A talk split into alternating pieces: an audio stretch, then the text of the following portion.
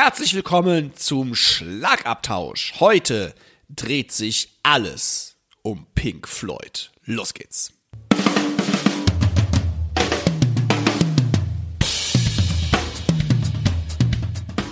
Herzlich willkommen zum Schlagabtausch. Der Podcast vom Drums und Percussion Magazin. Für alle Schlagzeugbegeisterten. Wir sind Dirk Brandt und Timo Ickenroth mit Tipps und Stories und dem Allerneuesten aus der Schlagzeug- und Percussion-Szene. Viel Spaß beim Hören.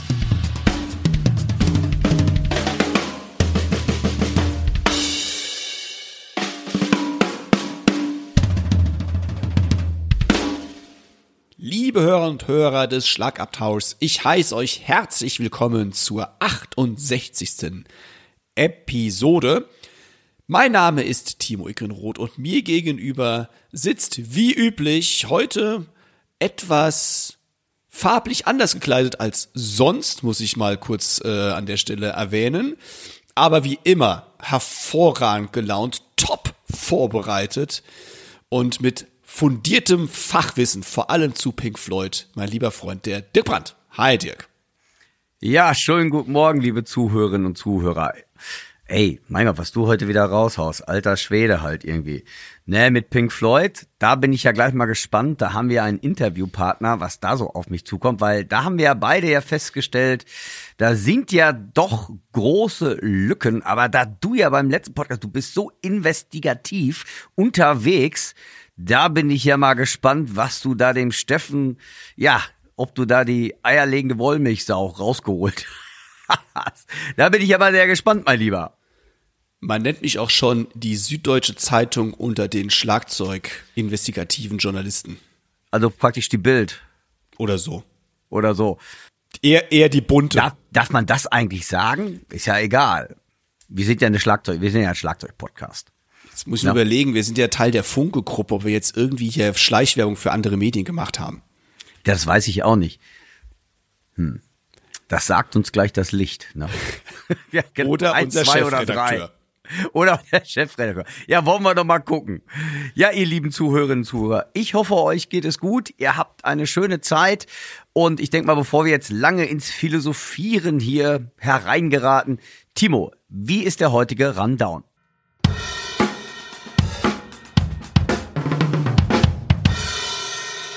Da sich heute alles um Pink Floyd dreht, werde ich etwas verlesen, was uns in unserer Facebook-Gruppe Schlagabtausch Podcast erreicht hat.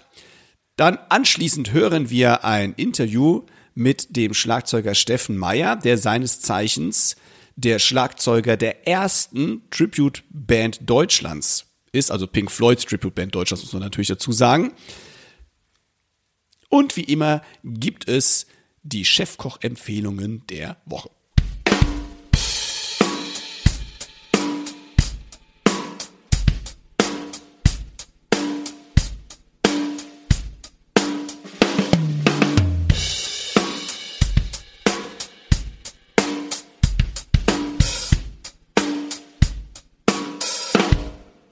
Dirk, bevor wir jetzt einsteigen mit Pink Floyd, vielleicht ja. sollten wir kurz mal auf das neue Heft hinweisen, das demnächst erscheint, nämlich am 16. August 2023 wird es ein neues Drums und Percussion Magazin geben für alle Abonnentinnen und Abonnenten. Natürlich direkt ab nach Hause in den Briefkasten. Für alle anderen natürlich am Kiosk oder im Zeitschrifthandel eures Vertrauens.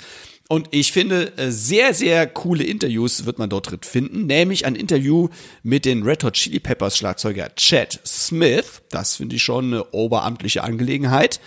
Und ein Schlagzeuger ist im Interview, den wir beide sehr toll finden, nämlich Richard Spaven aus England, der wirklich ein innovatives Schlagzeugspiel an den Tag legt. Dann gibt es noch im Test natürlich so ein paar Sachen.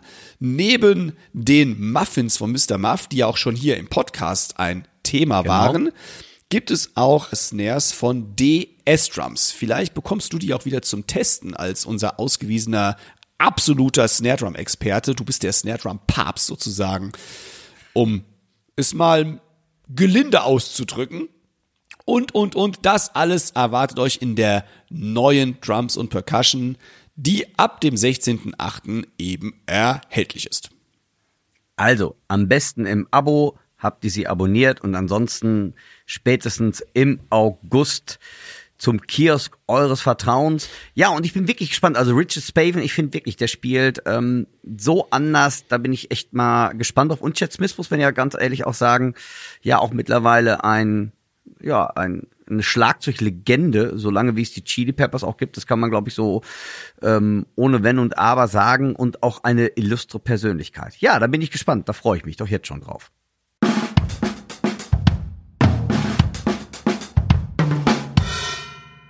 Timo, in unserer Facebook-Gruppe ist es ja rege zugegangen, als wir darüber philosophiert haben, über Nick Mason von Pink Floyd, weil wir beide glänzten ja mit ähm, Unfachwissen. Was für ein Wort.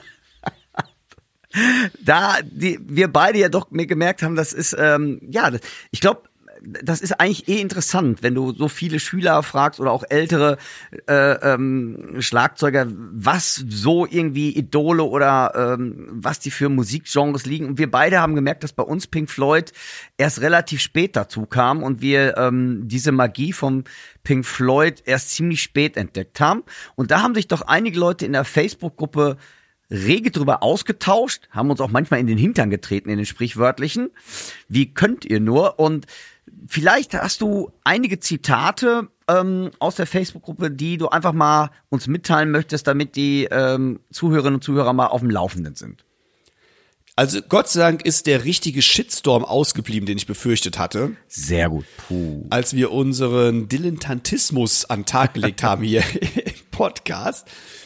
Aber ähm, ich bin sehr dankbar, dass es dann rege zuging und ich möchte jemanden hier rezitieren, der wirklich einen sehr, sehr ausführlichen Kommentar in dieser Gruppe hinterlassen hat. Und das ist der Tommy T. Er schrieb uns am 16. Juni folgendes. Ich habe den Text hier und da leicht angepasst, um ihn auch jugendfreier zu gestalten.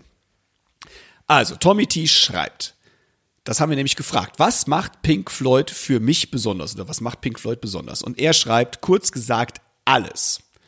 Als kleiner Junge habe ich zuerst die Hitparade gehört und gesehen. Irgendwann nahm ich meinen Freund Ziki in Berlin in sein Jugendzimmer mit Flocati-Teppich, Silbertapete an der Wand, Lichtorgel, plastikweiße Stereoanlage. Er bat mich auf sein Bett und sagte, mach's dir bequem. Dann startete er eine Platte. Diese musst du hören, sagte er. Ich fass mich kurz. Es war die Dark Side of the Moon. Wir hörten dann auch, es war bereits 1975, 76, so genau weiß ich es nicht mehr, die Wish You Were Here. Diese beiden Platten beeindruckten mich zutiefst, ebenso wie der Film Pink Floyd in Pompeii, der in der Zeit der Aufnahme zur Dark Side of the Moon entstanden ist. Am 29. Januar 1977 flog ein aufgeblasenes rosa Schwein über unseren Balkon Richtung Deutschlandhalle. Am Abend erfuhr ich mein erstes Live-Konzert dieser Art und dieser Größe. Es war übrigens bereits die Animals Tour. Über dieses Konzert habe ich auch was geschrieben. Was macht Pink Floyd für mich besonders? Ich wiederhole alles. Es ist kein Kram lächerlich. Alles, was Pink Floyd in jener Zeit gemacht haben, war wichtig. Wesentlich, niemals oberflächlich, nur Popmusik. Die Band hatte viel zu sagen. Ihre Musik war psychedelisch und beflügelte das Kopfkino wie Punkt, Punkt, Punkt. Oder wie war das Wort nochmal? Die breiten, beeindruckenden Klangräume von Rick Wright die unglaublichen musikalischen, elegischen Gitarrenstimmen aus den vielleicht gefühlvollsten Händen der Welt jener Zeit von David Gilmour, Rogers Waters zänkisches Gemüt und Kompositionsgeist, die vielfarbigen Schlagmuster eines Nick Mason, eines vielleicht gar nicht mal so technisch versierten Drummers, der allerdings in der Lage war, rhythmische Schlagmuster über mehr als nur acht Takte zu entwickeln und vorzuschreiben. Man erinnere an Time auf der The Dark Side of the Moon zu Moog Synthesizer. Und das ganze Refugium, die Kirche Pink Floyd, eine Glaubenskongregation. Ich möchte bitte klarstellen, dass ich jetzt als erstes wieder still bin. Zu viel Text. Ihr habt aber danach gefragt. Zweitens, ich distanziere mich von den späteren Pink Floyd. Schon The Wall hat mir nichts mehr bedeutet. Meine Liebe war erloschen. Another Brick in the Wall ganz nett. Es war jetzt aber alles irgendwie zu vorhersehbar. Dieses muss Erfolg haben. The Division Bell und so weiter. Alles nicht mehr das davor. Also seit Ende der 60er schon, beziehungsweise Uma Gumma, richtig geil. Atom Heart, Mother. Ich habe genug gesagt, um es anzustoßen. Pink Floyd bedeutete in einer bestimmten Zeit der Musikgeschichte vielen Menschen einfach alles. Absolutes Supergroup wie nur wenige andere. Beispielsweise Jethro Tull, Supertramp, Emerson, Lake and Palmer, Led Zeppelin. Ich habe absichtlich welche vergessen. Viel Spaß beim Streiten. Das war der sehr ausführliche Kommentar von Tommy T. Und Ja, Andy, Andy G. schreibt dazu, mit der Animals Tour in der Frankfurter Festhalle war es für mich mit Pink Floyd vorbei. Großartig dagegen war das Konzert im Mai 1972 beim Second British Rock Meeting auf der Insel Grün bei Gemersheim vor 100.000 Leuten, das deutsche Woodstock. Also die Meinungen hier, das jetzt hier, das bin jetzt wieder ich, der hier spricht, ne? Also ich habe das Kommentar ist zu Ende. Also die Meinungen, man merkt ja schon, gehen vor allem in die alten Pink Floyd Sachen rein. Die neueren Sachen wurden dann an einigen anscheinend schon wieder zu kommerziell, aber ich meine, es schreibt ja nicht umsonst der Tommy viel Spaß beim Streiten, Geschmäcker gehen da Gott sei Dank auseinander, aber interessant fand ich beim Tommy, ähm, wie er auf das Schlagzeugspiel von Nick Mason eingegangen ist und da beschreibt, wie er einen Trump-Part entwickelt, wie er da Spannung reinbringt. Und das nicht über zwei, drei Takte, sondern eben über einen ganz großen Bogen. Und die Musik von Pink Floyd ist ja diese atmosphärische Geschichte mit vielen Bögen und Höhen und Tiefen und viel Dynamik innerhalb dessen, was passiert und mit sehr ausgedehnten Arrangements ja auch. Also vielen Dank für diese Einsicht. Ich glaube, das macht Dirk und mir es auch wirklich einleuchtender, was Pink Floyd in einer bestimmten Zeit Ja. des Lebens bedeuten kann oder bedeutet hat. Also äh, ich glaube gerade, das ähm, Album Dark Side of the Moon war für viele so ein Türöffner zu Pink Floyd. Oder für viele ein Meilenstein, will ich mal so sagen. Und von daher danke für, ja, den Nachhilfeunterricht, den ihr uns beiden gegeben habt hier im Podcast. Weil, wie gesagt, ich, ich glaube so oder so, es gibt so viele tolle Musiksachen auf der Welt und gerade unterschiedliche. Und das ist, glaube ich, auch das, was mich immer wieder, und zwar ist echt völlig übergreifend von Musikstilen, Musikkulturen. Einfach Musik ist einfach eine ganz, ganz spannende Angelegenheit. Und es gibt in der Musik immer wieder was Neues zu entdecken. Das ist für mich einfach so das, was ich an Musik liebe. Es ist unvorhersehbar in vielen Dingen, also gerade alte Sachen. Was ich auch gut und wichtig finde, ist, in dem Fall jetzt, wir haben es ja ein bisschen erklärt bekommen, ich würde jetzt Ja. den nächsten Pink Floyd-Song mit ganz anderen Ohren hören, Ohren, genau, ja. als ich es bis jetzt ja getan habe. Bis jetzt war es immer so im Vorbeigehen. Ja. Jetzt, nachdem man Sachen erklärt bekommt, das gilt ja nicht nur für Pink, äh, Pink Floyd, sondern es gilt ja im Prinzip immer für Musik. Wenn man etwas erklärt bekommt, hört man ganz anders hin und kann es besser begreifen, besser verstehen und dadurch wird es auch zugänglicher. Ja, glaube ich auf jeden Fall. Ich glaube, das ist so oder so bei, bei, bei vielen Musikrichtungen. Wenn man die ein bisschen erklärt bekommt, warum bestimmte Sachen so da sind, ist genauso gut, wenn man das erste Mal ich, ich kann viel, fang mal, ich fange mal ein bisschen anders an. Wenn viele Leute zum ersten Mal Jazz hören mit ganz abgedrehten John Coltrane, Saxophon, Soli, ähm, ich glaube, das kann ich wirklich, das kann ich nachvollziehen, wenn einer sagt, boah, das ist aber jetzt einfach so ein Rumgedudele.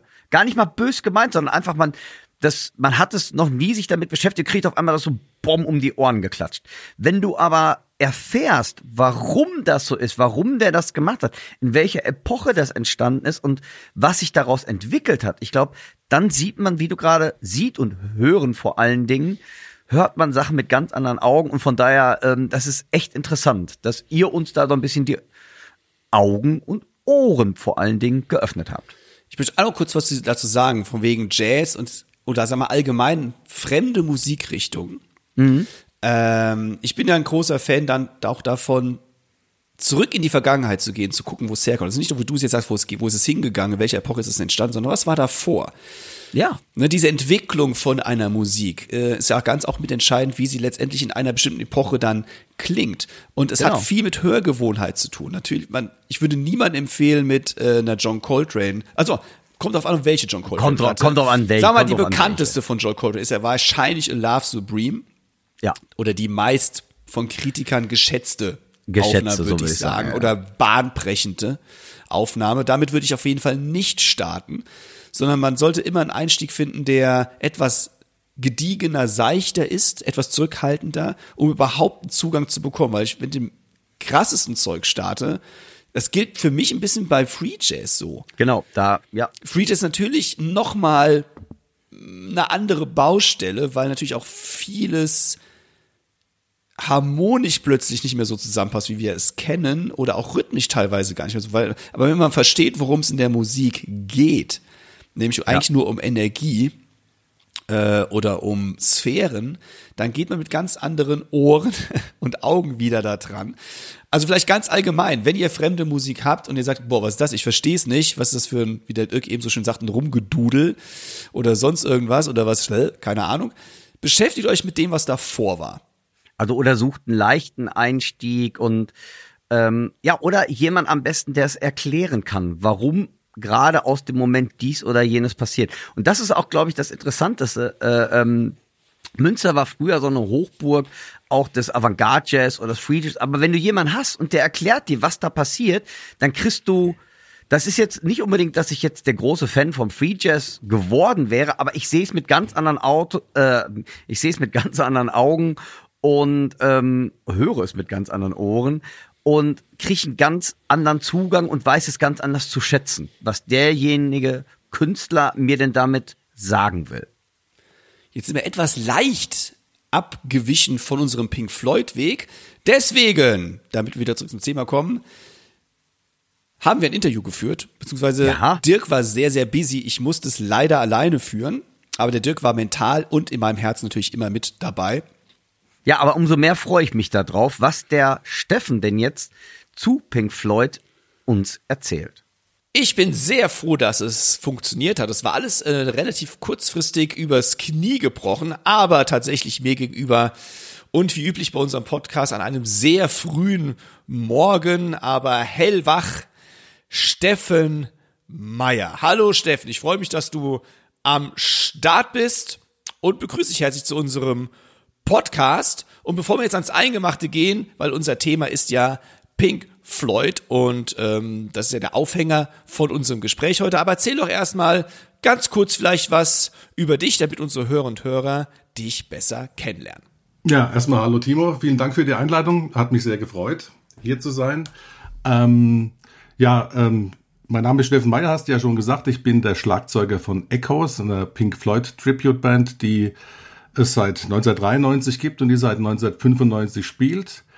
Ich bin 1971 geboren und bin ähm, ja recht konventionell zum Musikmachen gekommen mit acht im örtlichen Musikverein.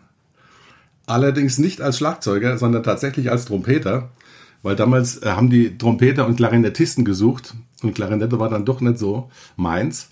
Und bin dann über die Trompete zu der Big Band von diesem Musikverein gekommen und stand da auf der Bühne immer neben dem Schlagzeuger. Und habe relativ schnell gemerkt, dass das, was er tut, viel besser ist als das, was ich da tue. Und bin dann tatsächlich so mit 13, 14 zum Schlagzeug gewechselt. So hat es angefangen. Sehr cool. Und dann hast du ja auch relativ schnell, glaube ich, in einer Schulband gespielt, wenn ich das richtig aus eurer Vita rausgelesen habe. Und aus dieser Band ist dann Echoes entstanden. Also die Pink Floyd Triple Band, in der du heute noch spielst. Also euch verbindet eine jahrzehntelange Freundschaft, muss man ja wirklich sagen. Definitiv, wobei es nicht mehr genau die gleichen Leute sind. Es ist eigentlich nur noch einer übrig aus der Anfangszeit. Wir waren halt so eine klassische Schülerband. Ähm, und ich frage mich heute noch, wie wir uns damals, wo, wir den Mut hergenommen haben, auf die Bühne zu gehen mit dem, was wir damals konnten, beziehungsweise nicht konnten. Ähm, aber man hat sich dann halt auch gegenseitig hochgezogen und äh, wir haben da so, ja, Top 40 Partyband gemacht, so ganz normal. Und hatten viele unterschiedliche Geschmäcker in der Band. Da waren die Metaler dabei, da waren die Hardrocker dabei, aber es gab eben auch welche, die diesen Prog-Rock gemocht haben.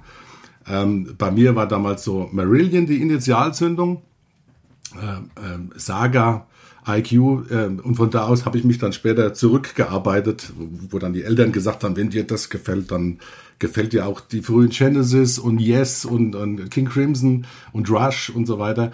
Äh, aber wir haben damals gesagt, okay, wenn wir dann schon den Holy Diver spielen müssen und sonstiges Metal-Zeug, dann wollen wir bitte auch was von Saga, von Marillion und von Pink Floyd spielen. Und ähm, irgendwann hatten wir ein Open Air, wo wir nur einen Slot hatten von 45 Minuten, haben wir gesagt, komm, lass uns einfach den Pink Floyd Block spielen, die 45 Minuten.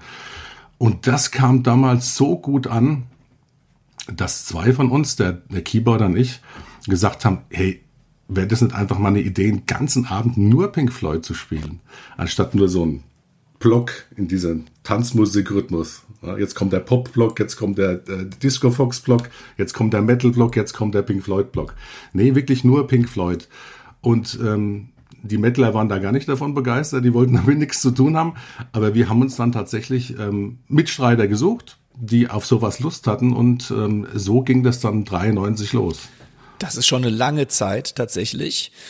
Ähm, und interessant, wie daraus, wie aus einer Schülerband dann diese Tribute-Band entstanden ist. Also sehr, sehr, sag mal, schön gewachsen. Das war ja keine plötzliche Entscheidung, es ist eher eine gewachsene Band oder jetzt, ja, doch eine gewachsene Band aus der Situation heraus.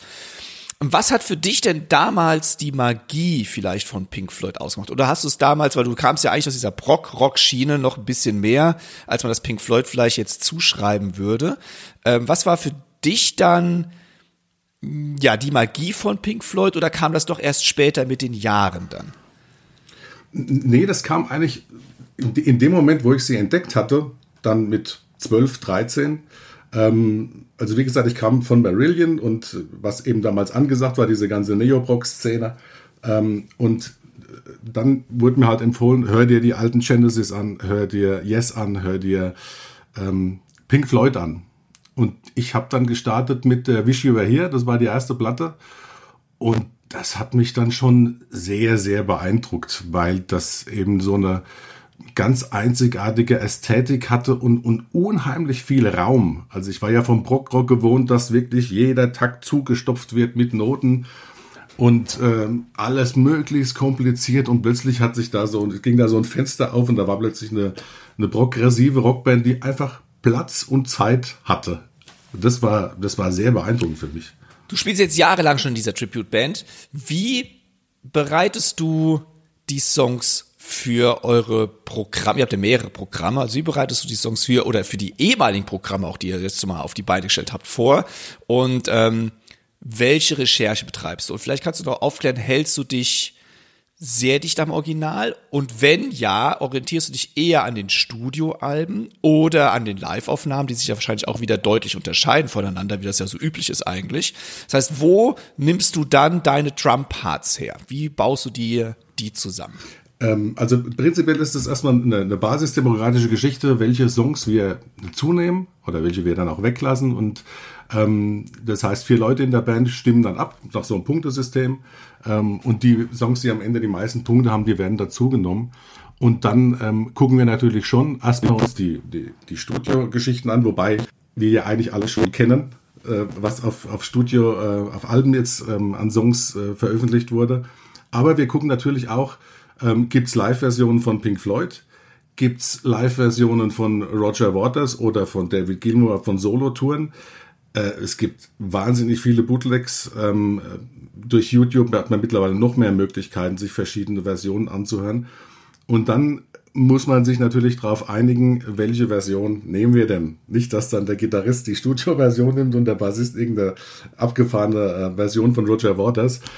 Ähm, aber es ist dann am Schlagzeug jetzt konkret ist es tatsächlich so, ähm, dass ich mir dann schon das raussuche, was ich finde, was passt.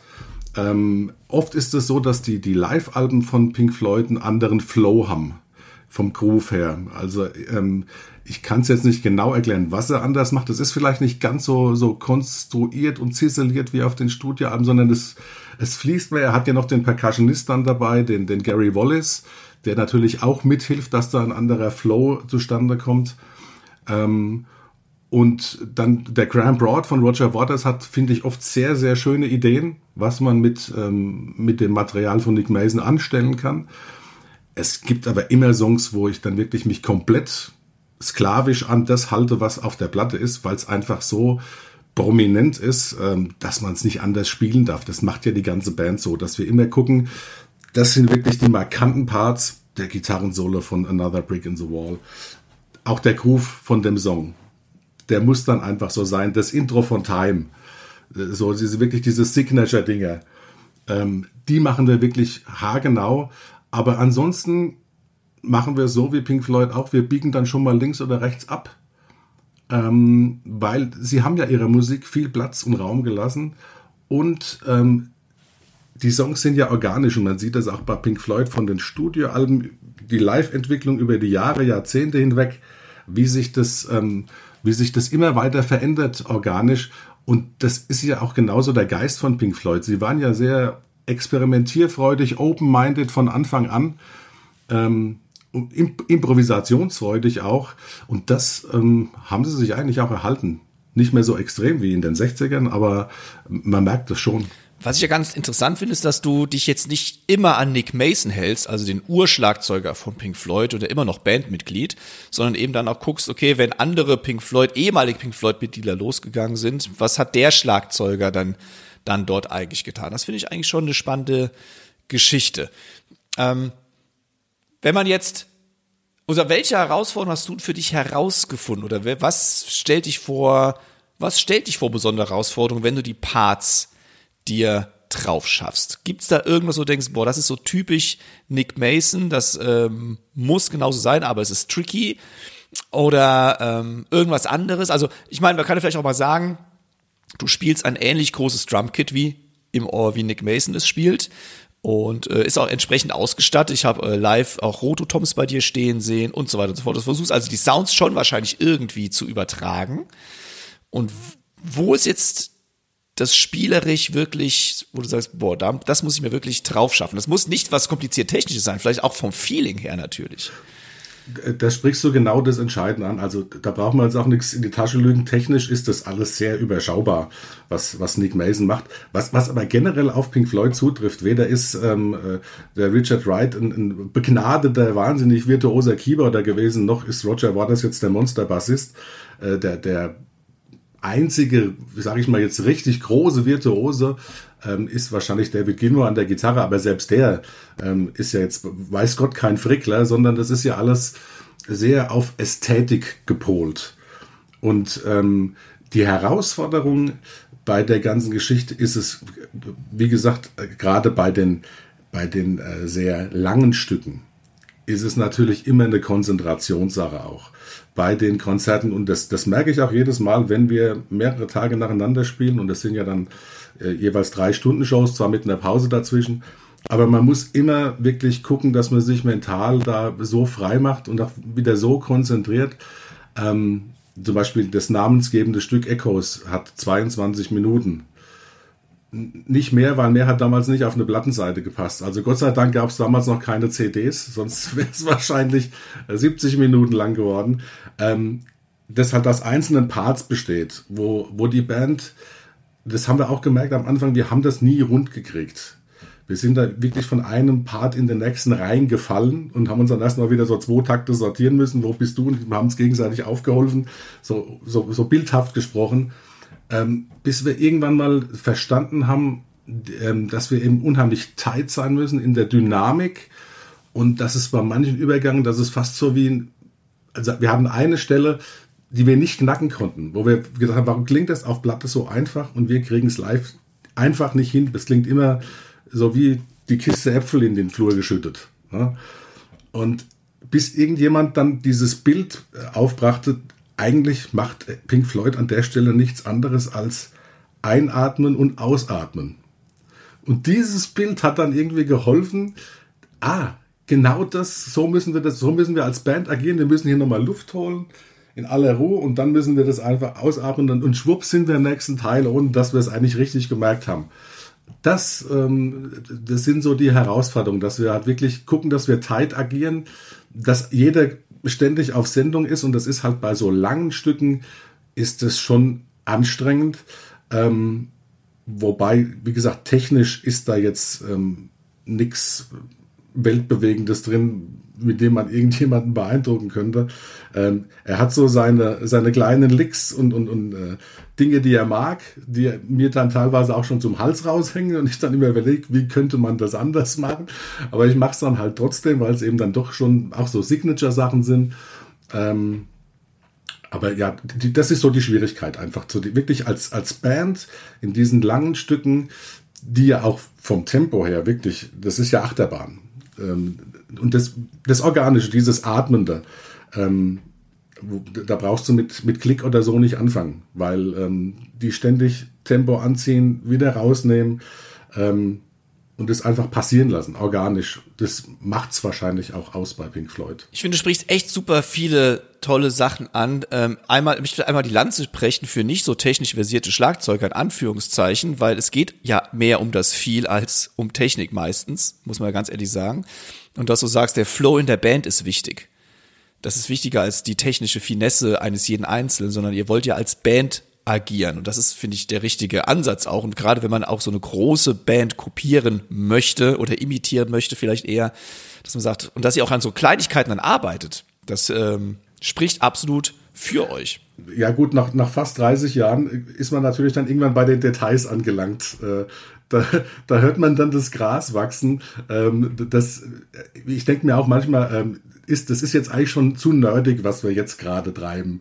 Äh, oder was ich persönlich gerade treibe, worüber ich mir jetzt Gedanken mache, weil ähm, was dann vorne beim, beim Zuhörer ankommt, wo man sich selbst wahnsinnig den Kopf zerbricht, ich glaube, dass das den Leuten teilweise gar nicht, überhaupt nicht auffällt. Also selbst, den, selbst wenn da Drama im Publikum sind, ob die dann irgendwie merken, oh, das hat er jetzt aber, ähm, obwohl Pink Floyd-Fans ja sehr genau sind, wenn's, äh, das ist ja der heilige Gral, dann darf man ja nicht äh, verletzen. Also ich glaube schon, dass man es merkt. Also dass die Leute merken etwas, die wissen nicht was. Das ist meine Überzeugung. Man muss sich Detail über Details Gedanken machen, weil ich denke schon, dass es natürlich den Gesamtsound ausmacht und deswegen klingt eine Band vielleicht besser als die andere. Und die Leute merken, es klingt besser, aber sie wissen nicht warum. Da ist sicher was dran. Das, das, da geht's dann schon so ein bisschen in den Bereich Transzendenz. Mag sein, oder die, die, die, die, die Summe ist mehr als, äh, das Ganze ist mehr als die Summe der Einzelteile. Ähm, da, da ist sicher was dran. Das, das Schöne auf der Bühne, bei, gerade bei der Musik, ist, dass man es wirklich manchmal schafft, dass man, sich, dass man an einen Punkt kommt, wo man sich dann selbst beim Musikmachen zuhören kann. Äh, wo man so praktisch wirklich entspannt da ist, spielt zwar noch, ist auch konzentriert, aber hört sich zu. Und ich habe immer das Gefühl, wenn man, wenn man, das schafft man natürlich nicht immer und es schafft auch nie die ganze Band gleichzeitig. Aber es gibt natürlich schon die Momente, wo das dann, wo du merkst, das ist heute ein besonderer Abend oder heute sind alle richtig im Flow. Und dann wird es schon groß. Oder es fällt einem nur besonders auf, weil man selbst es schafft, zuzuhören sich selbst. Das sind diese Gänsehautmomente, diese magischen Momente auf der Bühne. Richtig, auch wenn es mit fremder Musik ist in unserem Aber Fall. die ihr euch ja angeeignet habt, muss man ja wirklich sagen. Ich habe eine Frage zu der Klickgeschichte. Ähm, es ist ja nur, es ist ja üblich gewesen sowieso bis ähm, in die 80er Jahre rein, dass natürlich nichts mit Klick aufgenommen wurde. Es gab keine Band, die irgendeine Aufnahme zum Klick gemacht hat. Und dann kamen die ganzen Drumcomputer, Sequencer Anfang der 80er Jahre auf. Hat sich das auch auf Pink Floyd ausgewirkt? Das heißt, gibt es Alben, die doch quasi jetzt getaktet sind? Oder lebt Pink Floyd grundsätzlich von dieser wie soll ich sagen, von diesem, ja, von diesem Treibenden, von dieser Welle, die auch mal erlaubt, dass Parts langsamer oder schneller sind als andere Parts in einem Song. Tatsächlich kam, kam später der Klick bei Pink Floyd, musste auch dazu kommen, ähm, so eine Nummer wie Another Brick in the Wall, da ist ja jetzt wirklich, das ist ja so eine Disco-Stampfnummer eigentlich, rein rhythmisch. Ähm, dann später, wo sie ganz viel mit, oder auch schon auf der Wish You Were Here, das Welcome uh, to the Machine, ähm, wo dann einfach eine, eine, eine, eine Sequenzer durchläuft. Das kannst du natürlich dann nur mit dem Klick machen.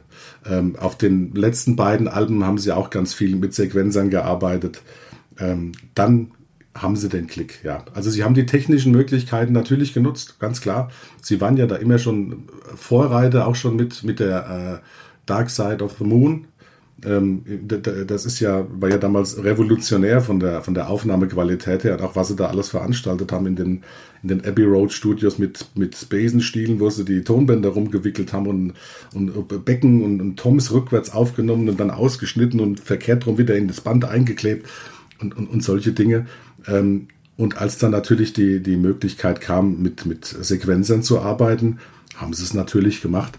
Und ähm, wir machen das natürlich auch. Also das, das kommt immer darauf an, wenn das, wenn das, wenn, wenn das Sample ähm, im In-Ear-Monitoring äh, eindeutig vom Timing zu hören ist, dann brauche ich keinen Klick. Aber manchmal ist es halt sehr schwammig und dann macht man sich auch mal einen Klick aufs Ohr. Einfach damit äh, niemand wegläuft. Und Gitarristen und Bassisten, bei uns zumindest, haben ja auch mal die Tendenz wegzulaufen. Und das ist dann beim, beim Sample, das dann läuft, suboptimal.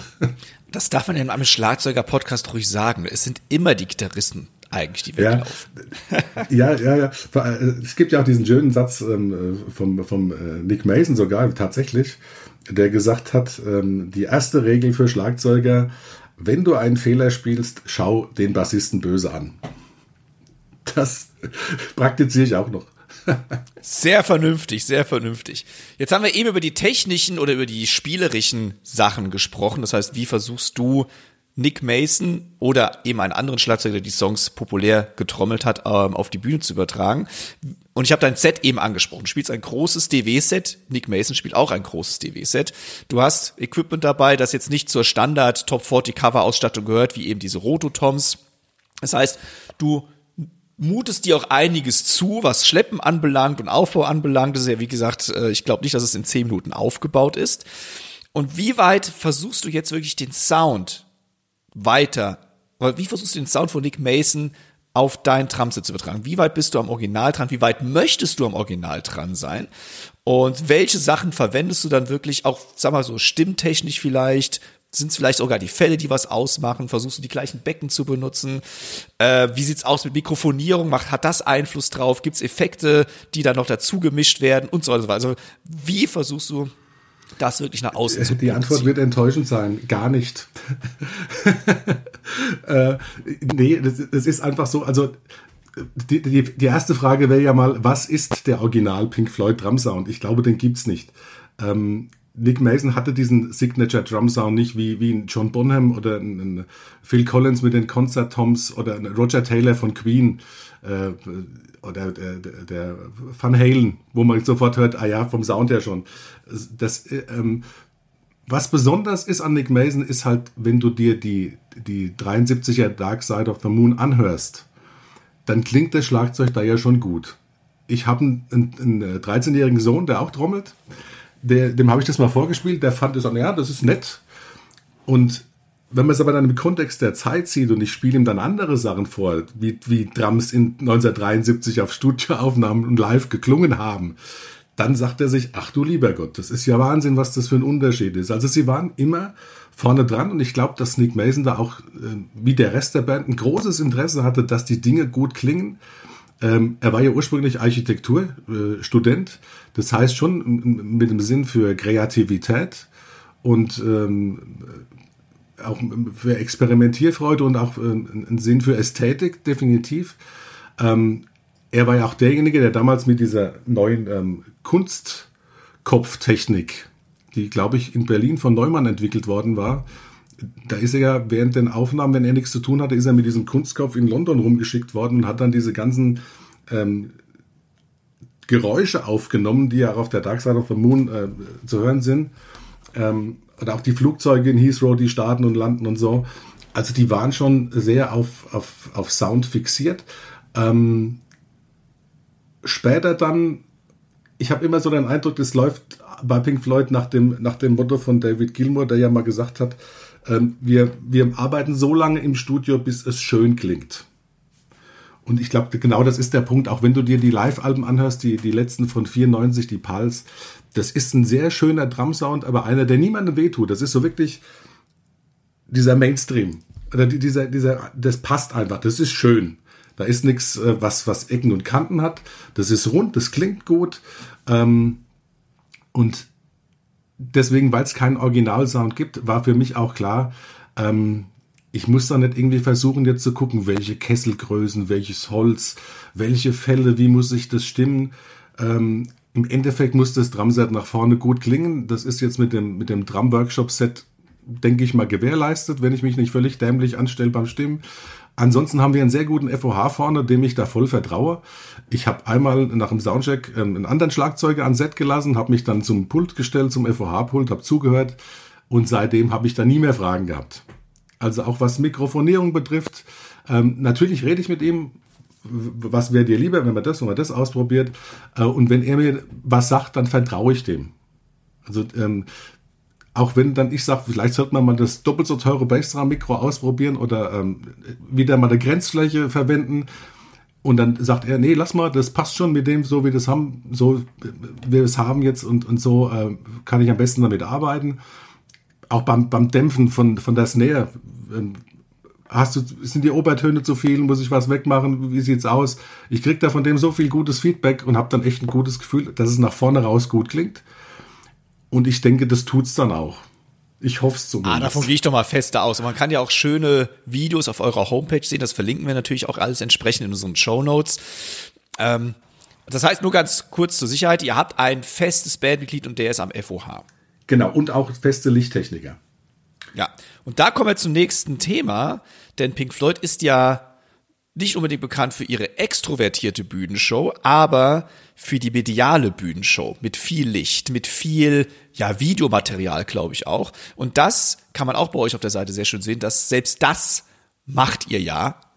Und da habe ich mich gefragt, mein Gott, wie groß ist da der technische Aufwand, das jedes Mal dann so dahin zu stellen und auch in der Vorproduktion, weil ich meine, ihr seid nicht Pink Floyd und habt dafür nicht eure Leute, denke ich mal, sondern ihr macht es ja in Eigenregie. Ihr müsst euch, selbst wenn ihr es nicht selbst macht, ihr müsst euch darum kümmern, dass es jemand für euch macht. Das heißt, wie ist da wirklich die Herausforderung, das umzusetzen, um das bestmöglichste Pink Floyd Feeling fürs Publikum auf die Bühne zu bekommen?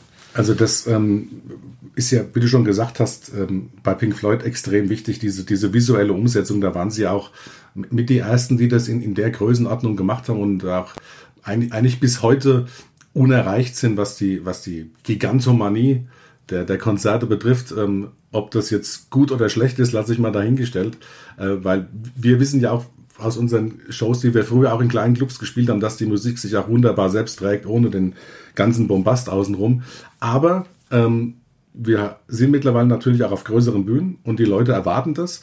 Und das ist auch mitgewachsen tatsächlich. Ich weiß, wir haben 95 äh, unsere Projektion gemacht und das ist jetzt kein Witz, mit zwei Dia-Projektoren, die überblenden konnten. Und dieses Überblenden war damals schon eine Sensation. Und dafür hatten wir auch einen eigenen Mann. Und wir hatten auch schon einen eigenen Lichttechniker, weil uns das klar war, das ist so der fünfte Musiker. Der muss das Zeug genauso gut kennen wie wir, ähm, weil es einfach wichtig ist. Und ja, irgendwann von den Dias ging es dann hin zu ähm, bewegten Bildern. Die ersten bezahlbaren Beamer kamen, dann braucht man natürlich auch Videomaterial. Das haben wir teilweise auch selbst produziert damals noch. Ähm, es gab die ersten ähm, beweglichen Scheinwerfer, die, die Scanner damals äh, in den 90ern, äh, riesengroße Dinger mit zehn Ventilatoren, die da irgendwie so wie so Cyborgs über dir hingen, wo ich immer gedacht habe, irgendwann holen sie mich. Ähm, und ja, die Technik ging halt so weit voran, dass das auch bezahlbar war für Tribute-Bands wie uns. Natürlich sind wir abhängig von, von einem gewissen Erfolg, von einem Besucherzuspruch, auch von der Bereitschaft der Besucher, ähm, viel Geld für eine Tribute-Band zu bezahlen. Ähm, aber wir sind mittlerweile schon überzeugt davon, dass die Leute das auch sehen, was sie da bezahlen und das ähm, geboten bekommen. Und ähm, wie gesagt, mittlerweile haben wir da einen festen Staff. Wir reisen mit zehn Leuten, also auch mit Backlinern. Ich muss also den ganzen Kram Gott sei Dank nicht alleine auf und abbauen, wobei ich das gerne mache. Ähm, also ich habe ein sehr inniges Verhältnis zu meinem Instrument und mag das das selbst auf- und abzubauen, weil ich dann einfach auch sehe, ist alles noch in Ordnung, ist da irgendwo eine Schraube locker oder muss ich da irgendwie, man, wie sieht das Resonanzfell aus und so, das kriegt man ja vom Backliner nicht gesagt, da kriegt man ja nur gesagt, das ist kaputt, ne? wenn es zu spät ist. Aber ähm, und dieser Staff, der dabei ist, ähm, also auch der Lichttechniker mit Vorproduktion, das sind ähm, alles halt hochqualifizierte Leute. Also wir haben äh, unser Cheflichttechniker, der arbeitet auch bei äh, MA Lighting in Würzburg in der Entwicklung. Also sitzt praktisch am, am, an der Quelle von, von den Lichtpulten. Und ähm, wir haben da auch so eine Art Kooperation mit der Firma, weil die, die Chefs von, von Emma Lighting sind auch große Pink Floyd-Fans und unterstützen uns, äh, gucken sich dann auch die Shows an, ähm, probieren ihr Zeug bei uns aus, wie man das umsetzt. Äh, und ähm, das ist natürlich für uns schön, solche Leute zu haben, so, so, ein, so ein Support zu haben und ähm, ja, sei es jetzt der Sound, sei es die Videos, sei es das Licht, da haben wir echt sehr, sehr professionelle Leute mit, mit professioneller Pre-Production und ähm, allem. Also ähm, ich, wie gesagt, ich bin mir oft nicht sicher, ob das so notwendig ist, weil die Musik sich wunderbar alleine trägt und für mich auf der Bühne das oft sehr verstörend ist, weil die Lightshow natürlich fürs Publikum gemacht ist und ich, wenn ich da hinten sitze und sehe das Geflagger, immer nur denke, sind die besoffen davon? Was machen die? Das ist alles völlig ohne jeden Zusammenhang. Ähm, aber es sieht wohl gut aus für die Leute und äh, das Publikum erwartet es und ähm, dann be bedienen wir das natürlich. Ja. Also ich finde es super, weil es geht ja um eine Tribute-Band und Tribute heißt ja eigentlich immer, man möchte möglichst dicht am Original dran sein. Und du hast ja, glaube ich, recht. Ihr habt euch einen treuen ja, eine treue Fanbasis wahrscheinlich auch erspielt und das sind Pink Floyd, eingefleischte Pink Floyd-Fans, sehr wahrscheinlich zum größten Teil. Und wenn ihr das so gut umsetzt, dann bringt ihr denen diese Pink Floyd-Erfahrung einfach mal ja, in, in ihren Körper. Und ich glaube, das ist das, was die dann auch honorieren. Ne? Das ist ganz wichtig. Wir hatten halt das Glück, die ersten im deutschsprachigen Raum gewesen zu sein, die das gemacht haben. Also bevor diese große Tribute-Welle kam, waren wir mit unserem Surfbrett schon im Wasser sozusagen. Wo, wobei das am Anfang sehr, sehr schwierig war, weil ähm, viele Veranstalter damals, ich, ich komme ja eigentlich aus, den, aus der, aus der Booking-Branche, äh, bin ja eigentlich äh, jetzt kein, kein Profi, Schlagzeuger bin ja da mehr wie die, wie die Jungfrau zum Kind gekommen, als, als äh, dass ich jetzt in der, in der Profiband trommele. Ähm, aber beim Booking damals, als ich das angefangen habe, und das war ja am Anfang wirklich nur auf, auf das Rhein-Main-Gebiet beschränkt, da hieß es ja ständig, ähm, ja, nee, bevor sowas, bevor ich eine Coverband bei mir spielen lasse, mache ich lieber den Laden zu oder Leute, lasst es doch sein, ihr blamiert euch doch, sowas kann doch gar nicht funktionieren, man kann ja Pink Floyd nicht nachspielen. Ähm, und dann natürlich, wenn du es tust, dann setzt du dich natürlich ähm, dem, den, den Hardcore-Fans aus, wo dann wirklich, ähm, jetzt mal übertrieben gesagt, wobei das ist tatsächlich auch schon bei einer anderen Tribute-Band, habe ich das schon mal gehört, dass das wirklich passiert ist, dass dann ein Fan kommt und sagt, äh, pass mal auf, das Original hatte wenn nie solche Turnschuhe auf der Bühne angehabt wie du. Oder ja, oder irgendwelche Bootlegs von, von frühen Konzerten von uns, wo dann äh, ein Schweizer gesagt hat zu mir, ja, da sind aber jede Menge Fehler auch drin. Und dann habe ich gesagt, ja, ist ja auch nichts nachbearbeitet und in drei Stunden Pink Floyd jetzt perfekt spielen, das geht halt nicht. Ja, das verstehe ich, aber wollen wir es mal Takt für Takt durchsprechen? Und das, das ist dann natürlich schon, äh, ist natürlich dann schon heftig. Also du bist da schon als Tribute-Band so, so gefangen, äh, so zwischen Blasphemie und, und äh, ähm, dann aber doch mögen es die Leute ja doch. Ähm, ich habe damit aber meinen Frieden gemacht, als ich das erste Mal eine Genesis Tribute Band gesehen habe.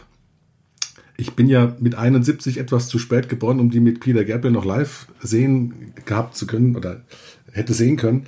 Ähm, und das hat mich umgehauen als, als junger Kerl Genesis live in, in hoher Qualität zu hören, auch wenn es von der Tribute-Band nur Coverband war, aber ich hatte so eine Freude, so einen Spaß, wo ich mir damals gesagt habe, okay, wenn, wenn wir das schaffen, mit Pink Floyd die Leute auch so glücklich zu machen, dann ist es völlig legitim, was wir tun.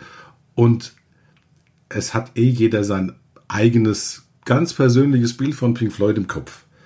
Auch ich. Und dieses Bild zu treffen, bei allen ist sowieso unmöglich. Du kannst es nur so als Angebot machen. Ich muss ganz ehrlich sagen, wenn ich heute Echos sehen würde, ich wüsste ja nicht mal selbst, ob es meinem persönlichen Bild von, von Pink Floyd entspricht, weil ich natürlich auf der Bühne eine völlig andere Wahrnehmung habe. Da gibt es ja diese schöne Geschichte mit, äh, mit dem ähm, Bonham und seinem Sohn, ich weiß nicht, ob du die kennst, beim, beim Soundcheck, wo der, wo der John Bonham seinen damals zwölfjährigen Sohn zum Soundcheck mitgenommen hat in der Halle und der, der Junior dann oben äh, den Soundcheck gemacht hat und der äh, Tontechniker von Led Zeppelin plötzlich merkt, der John Bonham steht neben ihm und weint. Und er sagt dann zu ihm, ey John, warum weinst du? Ey, dein Junior ist zwölf, der trommelt schon gottgleich, das ist Wahnsinn, da musst du doch jetzt nicht heulen. Und dann sagt der John Bonham, ich heule nicht wegen meinem Sohn. Ich heule, weil das das erste Mal in meinem Leben ist, dass ich Led Zeppelin live sehe. Und das ist so, das ist so der Punkt. Also ich habe jetzt über 500 Konzerte mit Echoes gespielt, aber ich habe sie nie live gesehen. Und das können keine Videos oder sowas, kann, das kann das wiedergeben. Also ich, ich, ich muss äh, mich dann auf das verlassen, was die Leute sagen. Und wie gesagt, wir machen da ein Angebot. Und ähm, das kann man gut finden. Das darf man aber genauso gut auch ganz furchtbar schlecht finden. Habe ich kein Problem damit. Und was für uns noch wichtig war, generell, uns mal zu befreien aus diesem wirklichen, aus diesem Korsett. Pink Floyd, welche Passagen müssen original gespielt werden, wie weit dürfen wir es treiben, wo können wir was schrauben, wo dürfen wir mal links oder mal rechts abbiegen, wo darf ich mal einen Groove verändern, ohne dass äh, mich der Bandstrahl der Brockgötter trifft. Und dann sind wir ja irgendwann auch auf, die, auf ein Interview von Nick Mason hinter sich mal gelesen habe, wo er das bedauert hat, dass Pink Floyd nie eine, eine Unplugged-Akustik-Geschichte gemacht hat. Und uns ging das auch schon mal im Kopf rum, aber wir haben gedacht, naja, also Pink Floyd unplugged oder akustisch, das ist irgendwie das ja fast so verwe verwegen wie Kraftwerk akustisch. Ähm, aber dann habe ich ja, wenn der Nick Mason denkt, dass das geht, oder wenn er der Meinung war, dass das gegangen wäre mit Pink Floyd, dann geht's ja vielleicht doch. Und dann daraufhin haben wir dieses Konzept ähm, Barefoot to the Moon entwickelt, wo wir wirklich Pink Floyd rein akustisch spielen.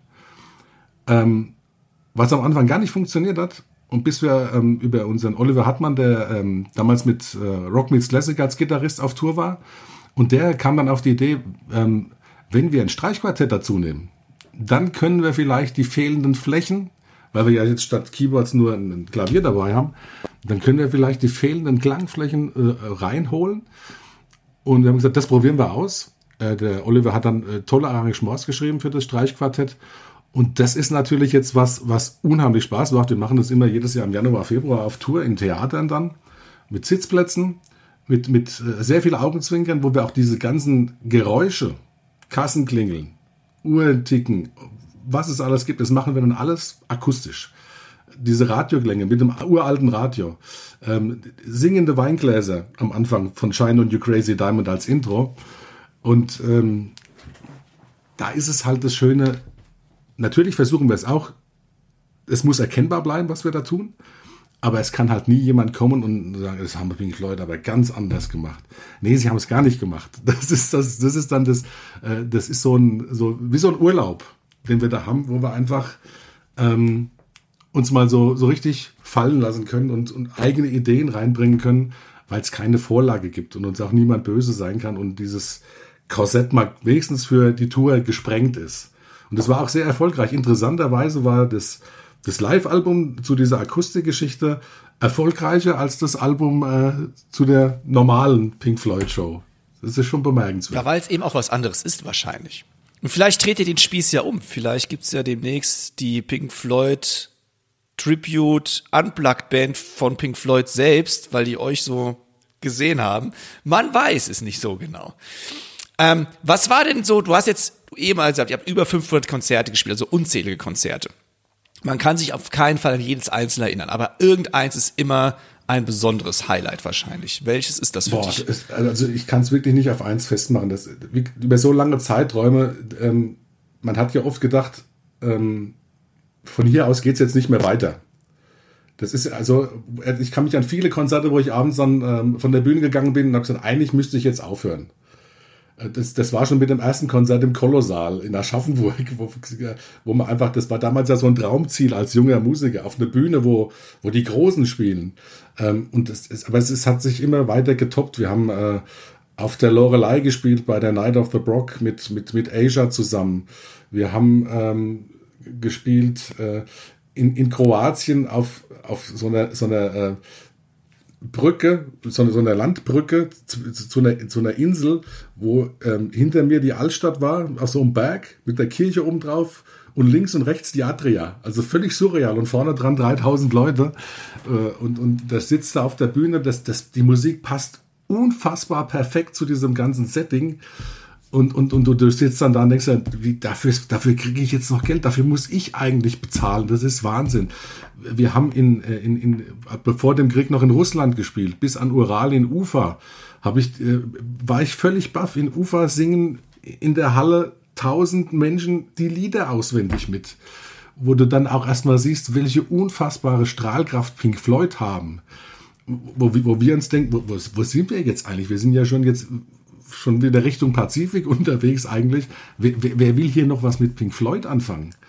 Ähm, und dann natürlich solche, solche Geschichten, äh, wenn du mit deinen Heroes auf der Bühne stehst, wie bei, bei dem Rock of Ages, wo wir auch diese Live-DVD gemacht haben, wo, wo zum Beispiel ähm, also Mitch Ure von Ultravox, Michael Settler von Saga, ähm, der Geoff Tate von Queensryche, Also die Heroes, von denen du die Platten zu Hause hast, was dann wirklich surreal ist, wenn du auf der Bühne stehst und, und, und hörst deren Stimme auf deinem Monitor und die stehen drei Meter von dir weg und machen mit dir Musik.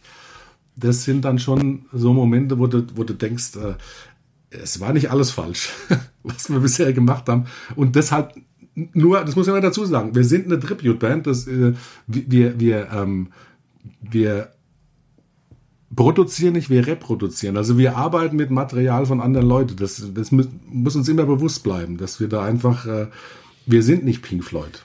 Aber da, da würde ich auch mal sagen, weil wenn man so denkt, ich meine, ihr, ihr setzt die Musik um, ihr habt mit dem eurem Akustikprojekt ja auch doch eigene Ideen, die ihr umsetzt. Das heißt, ihr seid keine reine Pink Floyd Tribute Band. Und wenn man das so betrachtet, wie du es gerade sagst, dann wäre jede Jazzband, die äh, aus dem Realbook spielt, auch nur eine Tribute-Band sozusagen.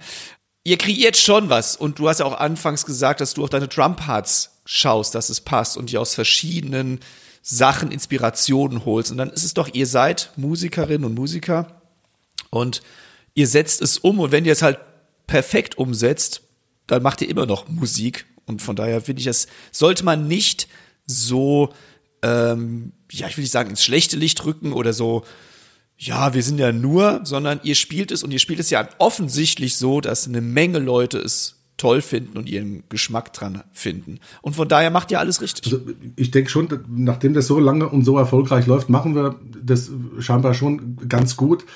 Mir geht es da nur darum, dass es halt auch so immer so ein bisschen einfach die Demut oder die Anerkennung von dem, was, was die geleistet haben. Also ich habe ja auch schon mit, mit, mit ähm, Schlagzeugern gesprochen, die zum Beispiel die, die alten Genesis-Sachen von Phil Collins nachspielen. Die dann aber auch sagen, das ist unfassbar. Du musst dir dermaßen viel Arbeit machen, um das Zeug nachspielen zu können. Das ist so schwer. Aber der Typ hat sich das ausgedacht. Und das ist dann halt nochmal eine ganz andere Qualität, sich, sich so abgefahrenes Zeug auszudenken. Äh, das Nachspielen ist ja schon schwer genug. Ich meine, wir haben ja äh, von meiner Generation, wir haben ja alle versucht in den, in den 90ern die, die äh, erste Dave Weckl, das erste Dave Weckl Solo-Album vorwärts und rückwärts zu spielen. Mit dem Ergebnis, dass du plötzlich nur noch Weckel-Breaks gehört hast auf Konzerten. Ähm, aber ähm, auch da, sich das auszudenken, äh, das ist, äh, das ist halt für mich immer wieder interessant. Ich finde es auch heute interessant, wenn, wenn eine Annika Nilles äh, ihre, die ja hier bei mir aus der Region kommt, ihre Quintolen erklärt. Da sage ich, ja, das ist schön und ich, wenn ich es jetzt ein bisschen übe, dann kriege ich das auch hin. Aber ey, die hat sich das ausgedacht alles. Gavin Harrison, das Gleiche. Äh, die können das auch erklären, was sie da tun. Ähm, aber sich's auszudenken, äh, ist halt für mich nach wie vor äh, die große Leistung schlechthin. Aber es stimmt schon, ähm, weil letzten Endes sind auch die Symphonieorchester die großen auf der Welt. Dann nur, nur in Anführungszeichen Tribute-Bands, weil sie ja Zeug nachspielen und nicht selber irgendwelche Opern schreiben. Ähm, das ist auch immer das, was ich gerne den Veranstaltern sage. Wenn wenn, es gibt ja immer noch welche, die das äh, sehr kritisch beäugen, was Tribute-Bands tun. Wo ich ja grundsätzlich ein großer Fan von Demut bin. Demut vor dem, was man tut, Demut vor der Musik, die kreiert wurde. Das finde ich eine absolut super Einstellung. Vielen lieben Dank, dass du die Zeit genommen hast mega, mega interessant. Ähm, ich konnte eine Menge mitnehmen, auch wie man so eine Tribute-Band herangeht und wie man das Ganze auch ein bisschen managt und an die Songs eben, sich die Songs vornimmt. Also vielen lieben Dank, lieber Steffen. Es war mir eine große Freude. Ich wünsche euch weiterhin viel Erfolg auf die nächsten, sagen wir mal jetzt 30 Jahre. Ihr habt ja bald Jubiläum und da wird bestimmt noch was Großes anstehen, schätze ich mal. Wir können also gespannt sein. Liebe Hörer und Hörer, checkt unbedingt Echoes aus. Der Link zur Homepage natürlich in den Show Notes. Und ich sage dann nochmal lieben Dank, Steffen, und ich hoffe auf bald. Sehr gerne. Danke auch. Ja, Timo, Mensch und Steffen, klasse. Vielen lieben Dank für das tolle Interview. Ähm, ja, das, äh, das klingt unheimlich interessant alles. Und Timo, soweit ich das weiß, hast du vor kurzem doch für einen Schüler eine Transkription eines Pink Floyd Stücks erstellt und damit hast du doch jetzt noch eine kleine Überraschung für unsere Zuhörerinnen und Zuhörer. Das ist richtig. Ich erfülle ja manchmal ganz gerne Wünsche von Schülerinnen und Schülern, wenn sie einen bestimmten Song spielen möchten. Und dieser Schüler hat sich den Pink Floyd Song Take It Back gewünscht. Und den habe ich mir dann einfach mal vorgeknöpft und transkribiert. Und ich dachte, komm, es passt ja jetzt hier zu unserem Pink Floyd Thema. Wer möchte, der kann diesen oder diese Transkription auf meiner Seite als PDF herunterladen. Der Link ist dazu in den Show Notes. Dazu wird es auch noch ein Video geben, wie ich das Ding spiele. Das Witzige ist, Nick Mason hat ja ein relativ großes Drumset mit vielen Trommeln. So viele Trommeln besitze ich kaum. Aber ich habe mich bemüht, tatsächlich das Ganze für fünf Toms irgendwie mal aufzuschreiben, was schon eine Herausforderung an sich ist. Äh, und ich werde fünf Toms spielen. Ich weiß noch nicht wie. Äh, als diese, wenn dieser Podcast entsteht, ist es noch nicht aufgenommen, es ist nur transkribiert. Deswegen bin ich mal gespannt. Äh, fünf Toms ist für mich was ganz Neues. So lange Arme habe ich auch wahrscheinlich gar nicht. Egal, ihr werdet es hoffentlich sehen. Und wer möchte, der kann das PDF dann kostenlos auf meiner Seite runterladen. Coole Aktion. Vielen lieben Dank. Bam. Wir nähern uns dem Abschied, zumindest der 68. Folge des Schlagabtauschs. Aber natürlich, und ihr kennt diesen Satz schon von mir, der ist irgendwie immer gleich, ich weiß, entlassen wir euch nicht ohne unsere Chefkoch-Empfehlungen der Woche. Und ich bin heute einfach so 30, fange mal an. Denn wir haben jetzt sehr viel über Pink Floyd gesprochen. Aber lasst uns auch mal kurz über eine andere Supergruppe sprechen, nämlich ACDC. Denn vielleicht wisst ihr es, auf Arte, diesem Fernsehsender, kommt jeden Freitagabend derzeit ein Konzert und ich habe da reingeschaltet. Das ist ACDC Live at Riverblade von dem Dezember 2009. Aufgenommenes Konzert mit 32 HD-Kameras in Buenos Aires. Die haben dort drei ausverkaufte Konzerte gespielt mit rund 200.000 Fans insgesamt. Wow. Und dieses Konzert habe ich mir angeguckt oder diesen Konzertmitschnitt. Und ich muss sagen, ich sehe jetzt auch ACDC mit anderen Augen. Das ist eine unfassbare Live-Band. Also unfassbar. Ich meine, Ja. man muss sagen, die Typen sind zu fünft. Wir haben die, äh, Young, äh, doch die Young-Brüder, nee, nicht Young heißen sie, wie heißen sie? Angus Young, Malcolm Young, ja Doch, klar. wir haben die Young-Brüder gehabt bei dem Konzert. Den Sänger, ich habe leider den Namen nicht parat, tut mir sehr leid. Auch da kriegst du wieder Shitstorm wahrscheinlich. Und am Schlagzeug ein phänomenaler Phil Rudd. Und was die Jungs da zu fünft rocken, im wahrsten Sinne des Wortes, das ist Groove wie Sau. Es, also wirklich, ich habe das vom ersten Schlag an bis zum letzten Groove das einfach durch. Und auch, ich glaube, wenn man kein ACDC-Fan ist, diese Energie von den Typen, die kommt sowas von geil rüber. Also ich bin jetzt äh, ACDC-Fan. Geil. Ich glaube halt wirklich, ACDC ist eine Liveband. Also auf Platte ist das auch alles okay, aber ich finde live das Ganze zu sehen. Ich muss ganz ehrlich auch gestehen, ich habe sie leider noch nie live gesehen. Aber ich finde gerade, wie Phil da als Dampfhammer im positiven Sinne da sich durch die Songs prügelt, das ist schon, ja, einfach ohne Schnörkel, einfach geradeaus, gibt's keinen Gospel-Shop. Da suchst du lange nach. Man sucht sogar nach einem Fill-In relativ lange. Ja.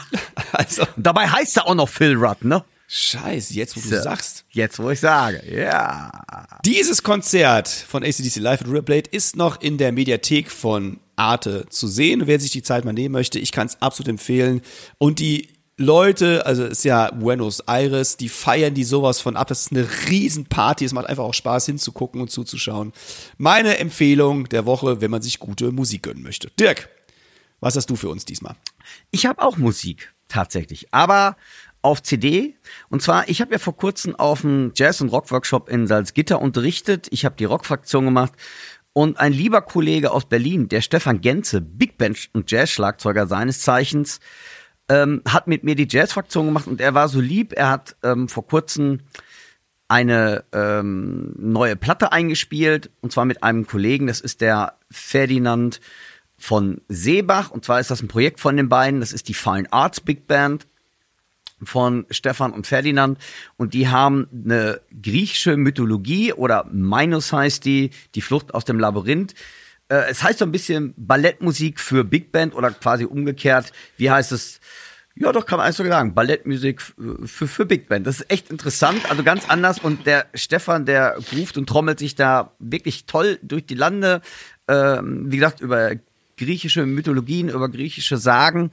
Und der ähm, Stefan, das ist jemand, den ich demnächst auf jeden Fall nochmal im Podcast gerne interviewen möchte mit uns beiden. Denn der Stefan hat eine Big Band Schule geschrieben. Sie ist deutsch und der Stefan ist ein unheimlich guter Blattleser. Und der soll uns im Interview einfach mal Rede und Antwort stellen, warum Sight-Reading richtig ist, was, worauf es ankommt, so ein bisschen. Ich glaube, das ist so viele, gerade bei unseren Schülern, was sehr unterschätzt wird. Und wir kennen das ja selber. Man liest tausend Snare-Drum-Etüden. Und ähm, ja, wenn dann im Big Band Chart zwei Noten stehen, trifft man die meistens nicht.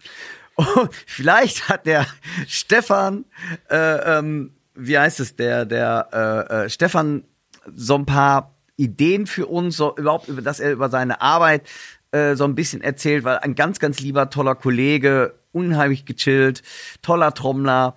Und ich kann euch die CD Minus die Flucht aus dem Labyrinth von der Foreign Arts Big Band mal einfach ans Herz lesen. Es ist andere Musik, ähm, wie ihr vielleicht jetzt kennt. Es ist nicht ACDC, aber toll interpretiert und ähm, seid gespannt darauf. Den werden wir demnächst mal im Interview haben, weil es ist echt interessant und gerade Blattlesen, Sight-Reading, wie man damit umgeht.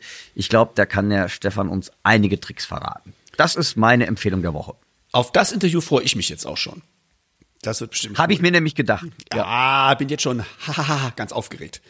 Ja. Äh, und wir müssen, wir müssen ja sagen, wir waren heute musikalisch sehr breit aufgestellt. Ja. Wir haben ACDC gehabt, Pink Floyd, Jazz, Big Band Jazz. Am Schluss, am Anfang haben wir über Free Jazz sogar gesprochen. Mein Gott, wie sind wir gut. Ja, wir haben den Bogen weit gespannt heute. Wir sind einfach, wir müssen uns auch mal selbst loben. Das muss auch manchmal sein. Wenn ihr uns loben möchtet, liebe Hörerinnen und Hörer, dann schreibt uns doch bitte an podcast at drumsundpercussion.de oder stoßt zu unserer Facebook-Gruppe hinzu, Schlagabtausch und so weiter und so fort. Da findet man uns sehr direkt und sofort. Und da sind wir auch im direkten Kontakt, denn ich bin der Administrator dieser Gruppe. Und der Dirk schaut auch regelmäßig vorbei. Äh, und natürlich empfehle ich wie üblich an dieser Stelle unsere YouTube-Kanäle. Schaut also auch gerne mal dort vorbei und hinterlasst ein Like, natürlich gerne auch ein kostenloses Abo. Man muss heutzutage immer ein kostenloses Abo, wobei ich dachte, bei YouTube ist eigentlich klar, dass es kostenlos ist, aber die YouTuber, die meinen Sohn guckt, die sagen immer, lass ein kostenloses Abo da. Ich mir, das muss ich jetzt auch immer sagen, sonst denken die Leute, bei uns wird das was kosten. Deswegen ein kostenloses Abo bei YouTube da und auch gerne einen Kommentar. Und wir freuen uns auch, wenn ihr uns Nachrichten über Facebook, Instagram oder wo ihr sonst uns so findet, schreibt. Habt erst noch mal einen schönen Rest Sommer. Wer in den Ferien noch ist, weiterhin schöne Ferien, schönen Urlaub. Wer schon wieder zurück ist, nicht unterkriegen lassen. Die nächsten Ferien stehen auch wieder irgendwann vor der Tür. In diesem Sinne, vielen lieben Dank fürs Zuhören, egal wo immer ihr auch seid. Und das letzte Wort gebe ich ab an den Dirk. Ja, da bleibt gar nicht viel hinzuzufügen, liebe Zuhörerinnen und Zuhörer. Ähm, die neue Drums und Percussion ist raus oder gerade kurz davor, je nachdem, ob ihr sie im Abo habt oder im freien Verkauf. Sie ist erhältlich. Schaut da rein. Es ist tolle, interessante Themen, da möchte ich nochmal drauf hinweisen. Ansonsten, wie der Timo schon gesagt hat, bleibt uns gewoben. F Fragen und Anregungen gerne.